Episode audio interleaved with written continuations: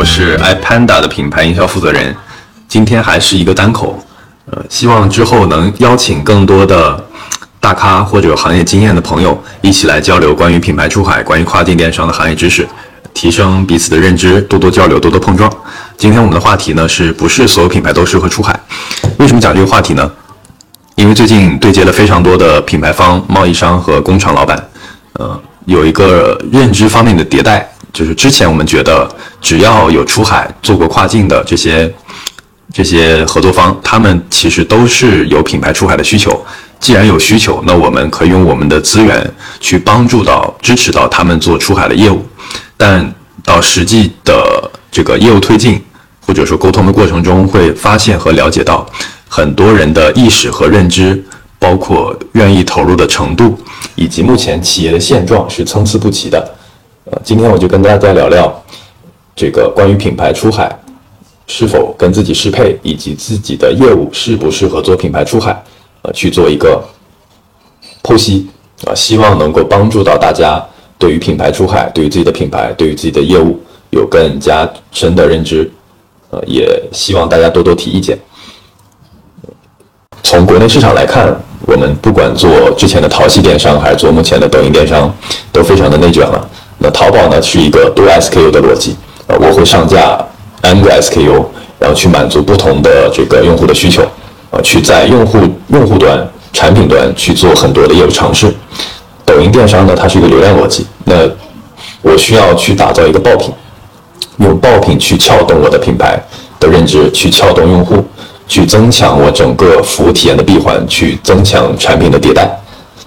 从整个大的趋势上来看，我们整个出海。或者说出口贸易的趋势依旧是昂扬向上的。呃，我这边让同学统计了一个数据啊，去年海关总署我们整体的货物出口总值已经达到了三十九点一万亿人民币，啊，同比二零二零年是增长了百分之二十一点二。啊，今年一季度我们的货物出口总值达到了五点二三万亿元，同比去年增长了十三点四。整个昂扬向上的趋势带动了整体的国内商家，他们会。处于一个跃跃欲试的状态，就怕自己晚了，怕自己慢了，怕自己输给同行，怕自己的企业会有一些在风浪中经不起考验，就会觉得错失了这个风口，或者说错失了整个市场红利的机会。但是所有的事情其实真的是没有好坏，没有对错，呃，就是是不是适合自己，我觉得是最重要的。呃，所以今天会跟大家去多多分享一些目前出海的现状，也想让更多我们的合作伙伴。去提前思考好自己是否适合选择出海，目前的情况适不适合做出海？对，然后我们聊到出海呢，其实会有一个词，呃，这个词不得不提，就是独立站。呃，因为过去的跨境大卖，从去年开始的利润都受到了一些挑战，呃，有一些在亚马逊上开店的这个店铺都被封了，呃，也也有越来越多的这个我们中国的品牌方和商家意识到。平台对于企业，那就成也平台，这个败也平台，呃，会有一些限制。慢慢意识到了，呃，不能依赖单个的渠道或者说是单个的这个平台去做自己的销售。慢慢意识到了塑造品牌的重要性，所以有一些朋友也在自己的内部的组织架构上面设立了这个市场部、品牌部，去专门研究如何去树立品牌，增强自己品牌的溢价。特别是有一个例子是，之前我们的一个合作伙伴是做电饭煲的啊，他是给一个韩国的品牌做代工，他的产品的成本其实非常低，但是给了那个韩国的品牌贴了牌之后，他整个的产品售价上浮了两三倍都不止啊。他看到了这个趋势，但是他不知道怎么做，所以来问我。基于这个现状呢，他跟我说想做一个独立站啊，去去做。但是独立站其实并没有那么容易好做，因为独立站你可以把它简单理解为一个网站，一个网站你需要给它灌流量，需要有用户进来，需要有更多的用户进来，需要持续有更多的用户进来，这三步需要有非常多的步骤去拆解你要做的动作。打个比方说，Shopify 是美国现在用户体量最大、规模最大的一个独立站。呃，其实在这个数据显示，过去 Shopify 线上的这个店铺。年对年增长已经超过了两倍，有两百九十五万家店，呃，就到今年的一月份，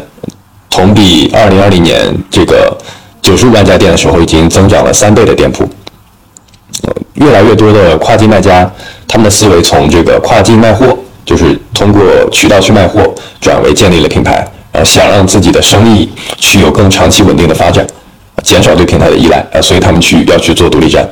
呃，有通过其他平台进行引流，然后积累自己的流量池，去形成自己的口碑。但 Shopify 上面的一些店铺，大多数其实都是中小卖家，因为他们在亚马逊上。没有非常强大的竞争优势，但是 Shopify 这个独立站模式让更多的小卖家更专注于自己的用户体验和满意度提升，有了竞争力和自身品牌以后，去帮助他们有可以跟大玩家错位竞争的机会。第二个关键词呢是 D to C 啊，什么叫 D to C 呢？就是直接品牌方直接可以跟消费者做对话，然后不断的去保持联系，缩短了中间的环节，减少了中间商赚的这个差价，成本更低，效率更高。以用户需求为中心的 D to C 模式，品牌可以更及时的去了解和发现用户的需求，去了解他们用户用户画像、消费习惯等等，啊，去从而满足满足整个消费者从他们的这个整体的服务闭环中的体验。们国国内的 D to C 模式其实最简单直白的就是品牌自播。过去我是一个品牌，我需要找海量的达人去推广，那我现在我在抖音，我找一个第三方运营公司，我我。请博主播去帮助我的品牌去做品牌自播啊，这个也是一个未来的趋势。比如说我们非常了解的一些明星品牌，比如说小米、华为、大疆啊，他们在这个赛道是取得了一些不小的成就的啊。比如说我们现在合作的这个充电品牌安克，它在二零二零年八月份就已经上市了，目前市值已经超过了八八百亿。然后起源于南京的一个快时尚品牌 SHIN。呃，凭借它小单快返的模式快速上新，以及它强大的供应链网络，还有网红营销等等的策略，在去年的 GMV 已经超过了两百亿美金。还有全美 D to C 增速第一的户外家居品牌 Outer，它的策略呢是打造极致的单品产品，呃，去定制差异化的定价，整体一年内的它的倍速已经超过了十倍速，是一个增长非常快的 D to C 品牌。还有一个呢是我们中国的 D to C 家居品牌 Newme。他专注的是在 TikTok 平台去做种草，然后把流量导入自己的独立站和亚马逊店铺，在去年也完成了数百万美元的融资。看了这么多的工具、方法和案例，那我们回到我们的主题，我们适不适合做做出海？呃，其实出海这件事情给品牌看似带来了很多的增长，但是我的观点是不是所有的商家都是适合选择出海的？因为出海需要。你考虑你供应链的管理、金融支付、物流仓储、海外的本地化服务、流量渠道、产品体验等等非常多的环节，呃，需要有自身这个很强大的组织管理的应对能力，对自己的团队是有非常大的这个要求的，应该说是更严格的要求。但换个角度来说，品牌出海这件事情又是势在必行的，呃，因为国内的这个。供应链，我们知道是世界最强大的、最牛逼的。我们之前花精力、花人力、花资金去做的这些关于电商的基建、关于供应链的基建，目前看来，对于我们品牌出海是发挥了巨大的作用。品牌方也可以通过用第三方的形式去辅助自己的品牌出海策略，比如说我们，我们就是专注 TikTok 红人的纯用带货。我们可以帮助商家一站式的解决他在出海流量侧、效果营销侧去遇到的一些问题。但其实目前的很多的服务商或者第三方给品牌服务是有要求的，呃，比如说我们，我们是要求我们的品牌方之前做过亚马逊，最好是有海外仓，对品牌跨境出海是深耕了一年以上，有自己相对成熟的选品团队。那产品我们不是特别担心，我们主要担心的是在出海过程中需要配合到的一些实际业务，在业务对接侧，呃，是否响应及时？用户体验侧，售后是否能跟得上？供应链侧，产品速度效率是否可以跟得上？啊，这个是我们考虑的主要问题。当然，现在市面上有非常多割韭菜的啊，不管你是谁啊，不管你做什么，你只要交钱你就进啊，这种平台不胜枚举。呃，之前做微商那帮人，现在可能都在做这些事情。还有之前做过几年跨境的，有过一次一些经验的，给自己贴个标签，做个 title，啊，直接就做出海了，这种人很多。呃，也希望大家提高警惕。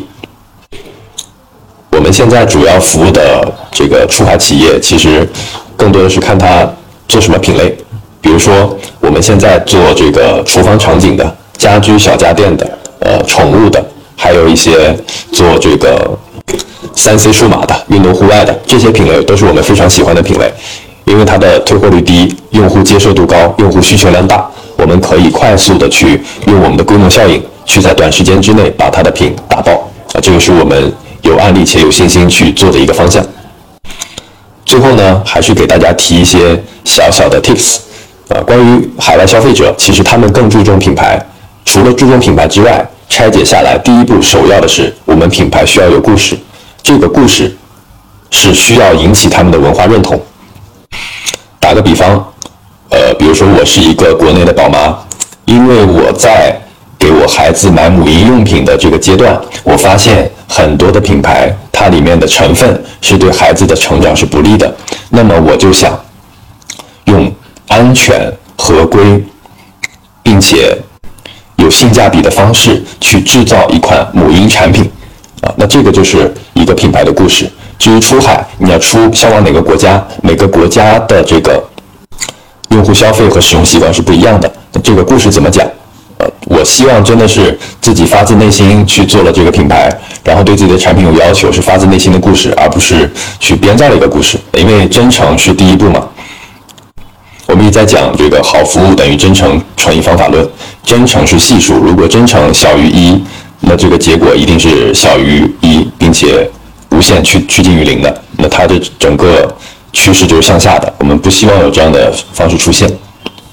第二呢，是一定要做私域，重要的事情说三遍啊，一定要做私域，一定要做私域，因为做品牌呢是一个需要长期有规划和目标的事情，啊，真的不要。关注短期的快钱，因为它赚赚不了短期的快钱，啊，除非你抱着割韭菜的心态来，啊，因为之前在亚马逊平台做的非常多的卖家，啊，他们是靠花钱去买搜索、买评论或者刷单，让自己的产品这个曝光率更高，然后让这个